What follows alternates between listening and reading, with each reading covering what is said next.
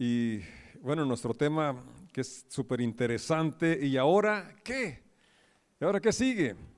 Yo creo que una pregunta que se hicieron los apóstoles y, que todos en algún momento nos la hemos hecho.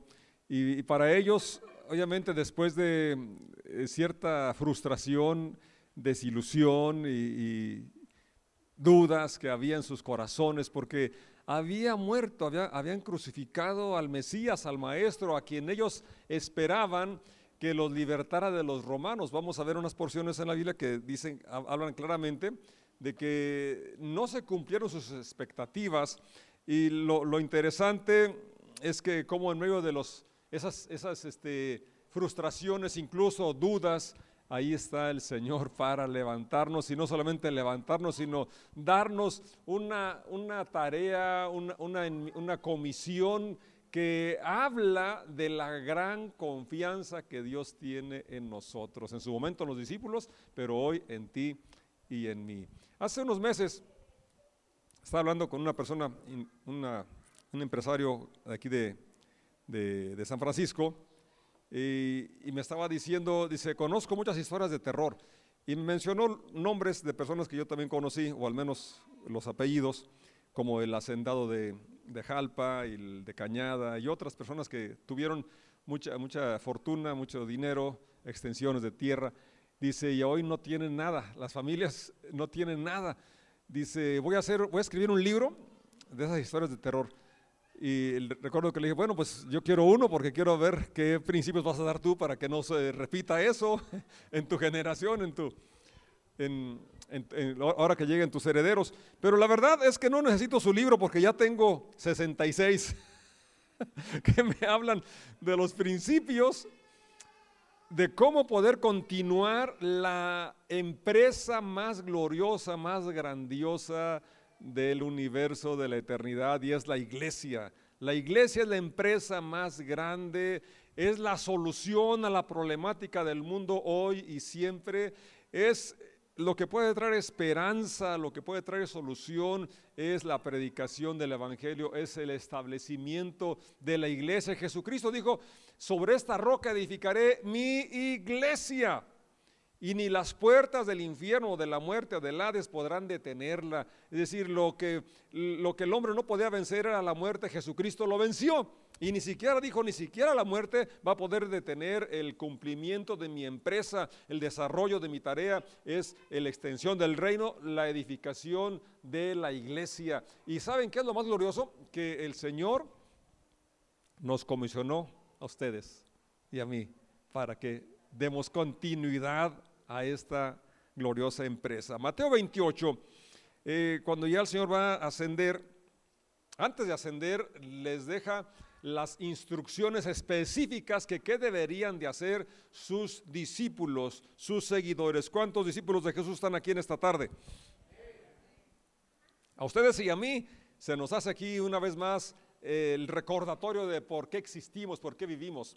Hace, hace años eh, lo mencioné, eh, pero no me acordaba a quién, pero fue, fue Brenda, la esposa de Carlos eh, Porras.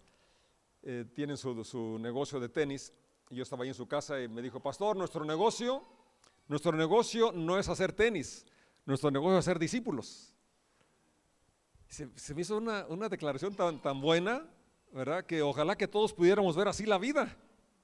Pero mi negocio no es hacer pan, hacer discípulos. Mi negocio no es sembrar maíz, es hacer discípulos. Mi negocio no es cortar pelo, es hacer discípulos. Y cualquiera sea su, su profesión, su trabajo, que pudiéramos vernos, porque esa es la realidad por la que Dios nos ha llamado a cada uno. No importa el ramo, no importa el giro, no importa eh, el, trabajo, ¿verdad? Hablando de trabajos honestos, obviamente, ¿verdad? Es la, la, razón por la que Dios nos tiene aquí en la tierra es para que extendamos su reino, para que hagamos discípulos y podamos así cumplir la, la tarea que Él ha iniciado. Dice el capítulo 28 de Mateo, verso 16. Entonces, los once discípulos salieron hacia Galilea y se dirigieron al monte que Jesús les había indicado. Cuando vieron a Jesús, lo adoraron. ¿Están leyendo conmigo? ¿Y qué pasó? Pero, ¿pero qué? Qué tremendo, ¿no? Después de, de varias apariciones, después de varios testimonios de personas que ya lo habían mirado, eh, y lo están viendo en este momento, pero todavía había una pizca de duda, algo de duda ahí en, algunas personas. Y bueno, esto nos habla de, cómo la Biblia es un libro real, porque si fuera una novela, si fuera otra cosa, ah, omitiría algunas cosas que podrían mermar mérito a las personas. ¿Sí? Pero fíjate cómo es un libro humano que nos habla de, personas humanas como tú y como yo y no esconde las fallas, no esconde los momentos difíciles como la duda. Y es que yo he dudado en algunos momentos. He dudado si, si pueda ser yo un discípulo, hacer de discípulos. He dudado si, sea capaz de, comunicarme, de hacerme entender. He dudado de si este enfermo va a sanar o no. Muchas veces me asalta la duda, pero ¿sabes qué es lo más importante? Yo no sé si tú alguna vez has dudado, pero mira lo que sigue, el verso siguiente. Jesús se acercó y dijo a sus discípulos, ¿por qué dudaron? no, al menos aquí no lo relata. ¿Qué les dijo? Él se enfoca en lo que Él es, en quién es Él, y Él dice, se me ha dado toda autoridad en el cielo y en la tierra. Por tanto, como tengo esa autoridad tanto en el cielo y en la tierra, y ustedes dicen que soy su Señor, entonces vayan y hagan discípulos de todas las naciones, bautizándolos en el nombre del Padre, del Hijo y del Espíritu Santo. Enseñen a los nuevos discípulos a obedecer todos los mandatos que les he dado y tengan por seguro esto, que estoy con ustedes siempre. ¿Hasta cuándo?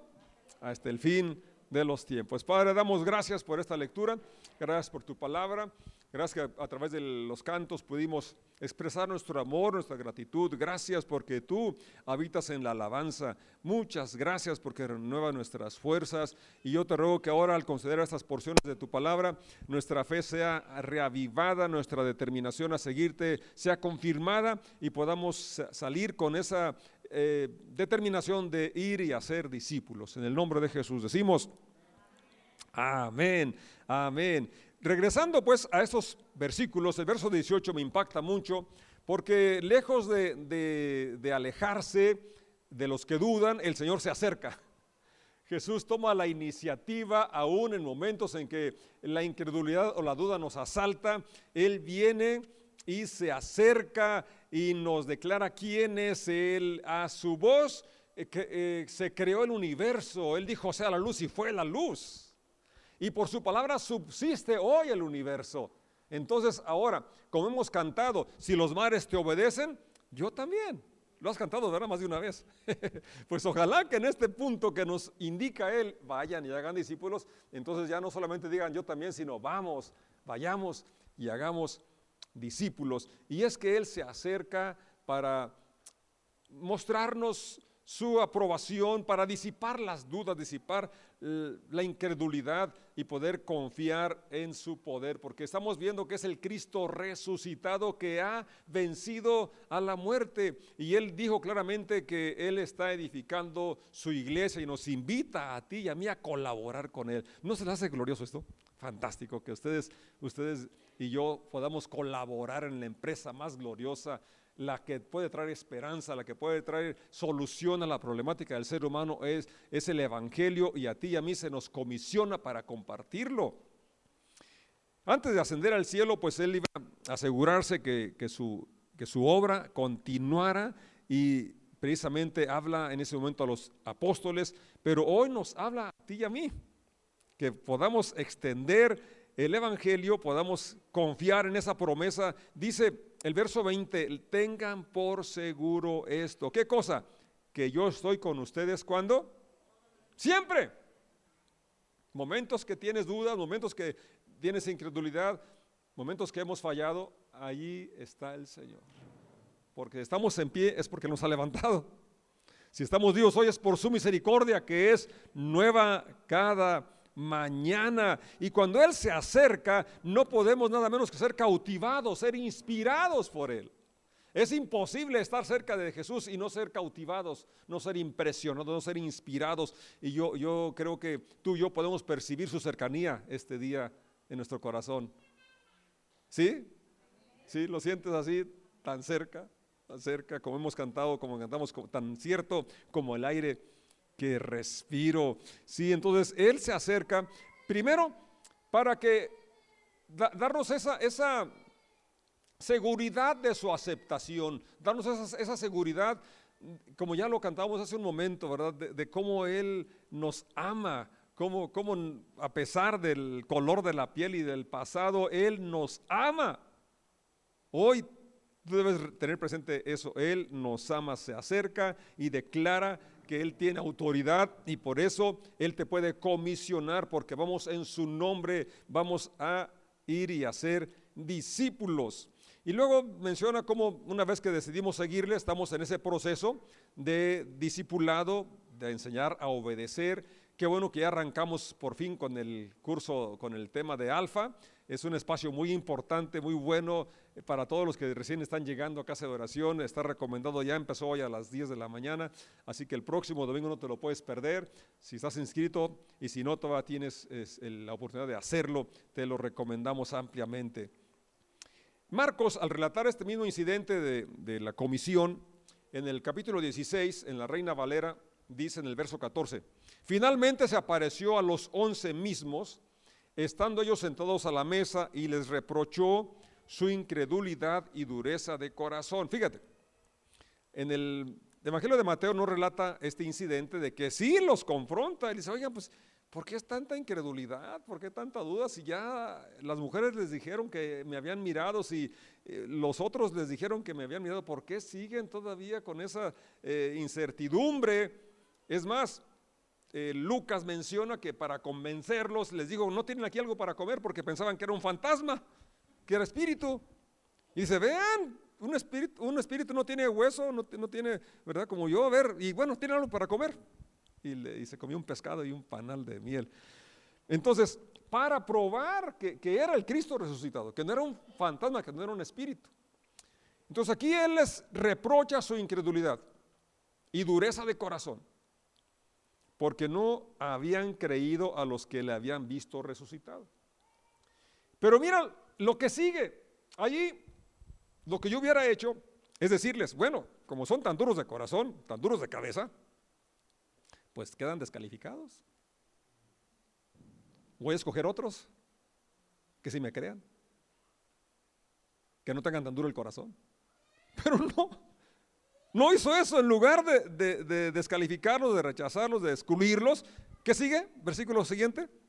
Y les dijo, vayan por todo el mundo y prediquen el Evangelio a toda criatura. Entonces, si tú has tenido momentos de duda, de incredulidad y de que notas tu incapacidad, no te descalifiques, Jesús no te ha descalificado. Si has pensado que, no tienes facilidad de palabras o que te faltan algunos dones, no te descalifiques. Lo que Dios espera es que le obedezcas. ¿Qué espera Dios? Que lo obedezcamos, así es, que no pongas como pretexto que, que, no sé predicar como X o como Y, que no tengo el don de X o de Y. No, Dios quiere usarte tal y como eres, con lo que tienes, tienes bastante para compartir, tienes mucho para dar. Porque lo que vas a dar, a compartir es de la experiencia, de la vivencia, de tu encuentro con Jesús, de lo que Él ha hecho contigo. Eso nadie lo puede refutar, no tienes que convencer a nadie, simplemente dar lo que has recibido. Eso es el Evangelio, esas son las buenas noticias.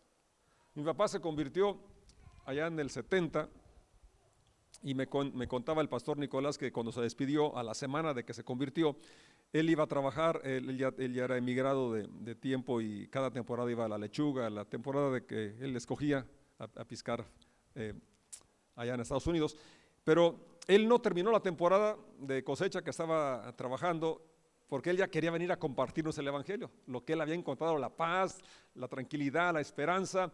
Es más, eh, dentro de lo que lo convenció a él es que oraron por los enfermos. Y él había leído en Marcos, lo que vamos a leer en, es versículos más abajo, que pondrían manos sobre enfermos y sanarían. Entonces, que les contó, yo me voy con mi familia porque llevo tanta alegría, tanto gozo, más que ni si llevaran las bolsas llenas de dólares. Que así le hizo ahí. Entonces, eso, él, vino a contarnos simplemente su experiencia, lo que él había conocido, experimentado, la paz que solamente Dios puede dar cuando nos libera de la condenación, de la culpabilidad, la fe, la esperanza que sintió con ese, encuentro con Jesucristo. Eso es lo que vamos a compartir. ¿Ya has tenido esa experiencia con Jesús? Bueno, a ellos que, esos que han tenido esa experiencia con Jesús somos a los que se nos dice, Jesús nos dice, vayan y hagan discípulos. No tienes que pasar un curso, no tienes que, es bueno que nos eh, preparemos y que estemos en preparación constante, pero ya hoy tú y yo podemos hacer lo que Él dice, vayan y prediquen el Evangelio. Dice el verso 15, vayan, id por todo el mundo y predicad el Evangelio a toda criatura. El que creyere y fuere bautizado será salvo, mas el que no creyere será condenado. Y estas señales seguirán a los que creen. Las señales nos van a seguir a nosotros. En mi nombre echarán fuera demonios, hablarán nuevas lenguas. Tomarán en las manos serpientes y si bebieren cosa mortífera no les hará daño. Sobre los enfermos pondrán sus manos y sanarán. Es una promesa que yo creo. He orado por muchos enfermos y muchos enfermos han sanado. Y he orado por muchos que no han sanado. Pero eso no anula la promesa de Dios. Ni, ni, por eso no voy, no, voy a, no voy, a, dejar de orar por los enfermos. Yo voy a seguir haciéndolo. Y el Señor en su soberanía determina quién sana y a quién no. Pero yo creo esa promesa porque ya la he experimentado como una realidad. Pero como leímos allá, los discípulos dudaban aunque lo miraban. A veces sí, digo, Señor, este, ¿Y si no sana? Bueno, pues si no sana, pues yo creo la promesa, pero no está en mí. Y, creo que es, un, asunto, ¿verdad? Que, tenemos que recordar que la verdad, el Señor es soberano y no es que me faltó fe, no es que le faltó fe al enfermo. Eh, eh, hay cosas que no tenemos explicación, pero tampoco quedan anuladas las promesas de Jesús. Eso es una realidad. Es una realidad. Y yo les quiero animar a que tomemos las promesas y esperemos confiadamente en la determinación o, palabra final que tenga Jesús al respecto. El verso 19 dice, y el Señor después que les habló fue recibido arriba en el cielo y se sentó a la diestra de Dios. Verso 20, y ellos saliendo predicaron en todas partes. ¿Qué hicieron cuando salieron? ¿Qué va a hacer tú cuando salgas?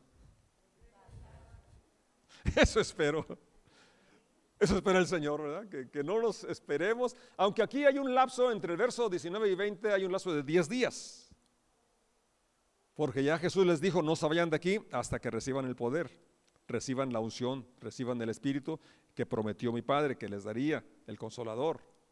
Pero ya sucedió, ya se derramó, ya vino. Así que tú y yo no tenemos que esperar 10 días. Saliendo, ellos predicaron, salieron ellos a compartir las buenas noticias. ¿El Evangelio qué es? Buenas noticias. La experiencia de tu encuentro con Jesús, de cómo nos salvó, de cómo nos redimió, de cómo nos llenó de paz, de gozo, de esperanza. Ese es el Evangelio, buenas nuevas que necesita la gente o escuchar. Muchas personas hoy necesitan con urgencia que se les hable que hay esperanza, que hay solución y que Jesús es la solución, Él es la esperanza. Verso 20, y ellos saliendo predicaron en todas partes, ayudándoles el Señor. ¿Quién les ayudaba? Él es nuestro ayudador y Él está contigo para ayudarte. Y confirmando la palabra con las señales que la seguían. Amén. El capítulo 24 de Lucas, relatando este incidente también, de cuando él ya va a ascender, les está explicando que todo lo que sucedió previamente, la crucifixión y la resurrección, ya habían sido profetizados, ya estaban anunciados, no fue algo accidental, ya estaba profetizado. Y luego se concluye con el verso 46 y les dijo, está escrito que el Mesías tenía que morir y resucitar al tercer día. 47, y que en su nombre se anunciara a todas las naciones que cambien y se vuelvan a Dios para el perdón de los pecados. Empiecen desde Jerusalén, empiecen en su casa, empiecen en su lugar de acción, en su trabajo, en su escuela, donde estén. Allí espera Jesús que seamos lo que Él dice que somos. ¿Qué dice que somos? La luz del mundo, la sal de la tierra. Allí donde quiera que estemos, espera el Señor que seamos sus representantes. Entonces, este, este pasaje es muy importante. Miren el versículo 47. Y que en su nombre se anunciara. Es en su nombre que vamos. Y es que esto implica mucho. No es solamente decir en el nombre de Jesucristo sino que entiendas tú y yo que es en representación de Jesucristo. No sé si ustedes alguna vez han eh, recibido un poder general de alguien para que usted lo represente o usted le ha otorgado a alguien un poder general. ¿Alguien ha tenido ese, trabajo? Sí saben qué es esa figura. Es decir, eh, va uno ante un notario y en mi caso yo lo he, representado a personas que me han tenido la confianza y me han dado ese poder eh, y, se, le, se denomina así poder amplio para actos de administración y actos de dominio sin reserva. Eso final, nótelo, actos de dominio sin reserva. Quiere decir esto que yo puedo vender las propiedades de la persona que me dio ese poder, puedo comprar a su nombre si me deja dinero. Puedo hacer la transacción a su nombre como si él fuera. ¿Me, ¿Me alcanzo a explicar? Ahora, para hacerle, para ceder eso, para que me cedan ese poder, es porque me tienen confianza, saben que voy a hacer buen uso. ¿Verdad? Pues esa confianza es la que ha puesto Dios en ti. Esa confianza te tiene a ti, aunque digas tengo apenas 11 años, 9 años, 10, no importa. Si eres discípulo de Jesús, no importa la edad, el sexo, no importa. Dios te ha comisionado, te ha otorgado ese poder amplísimo para actos de dominio, sin reserva. Es decir, que en su nombre, por eso digo, estas cosas las harán y mayores porque fui al Padre. Entonces, ojalá que hoy podamos vislumbrar un poco más la confianza que nos tiene Dios, porque esto habla de eso, más que, eh, obviamente implica lo mismo que es que él, desea alcanzar a más gente y que su reino se extienda, pero implica sobre todo, y de ahí empieza, de ahí parte que tú lo hagas, en que entiendas la confianza que Dios tiene en ti. Al responsabilizarte de algo es primero te brinda la confianza. No sé si, puedo explicarme. Porque a veces nada más vemos la tarea, vemos mm, eh, eh, lo que se puede lograr, lo que Dios espera que haga. Pero primero te invito a que veas la confianza que Dios ha depositado en ti. La confianza, cree, Dios cree en ti. Cree que sí podemos hacerlo, por eso nos ha comisionado esa tarea tan gloriosa.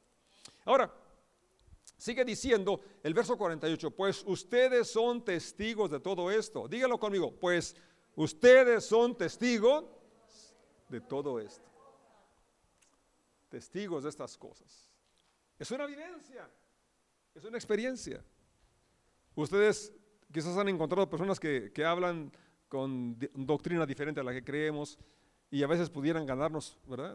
argumentos puntos teológicos.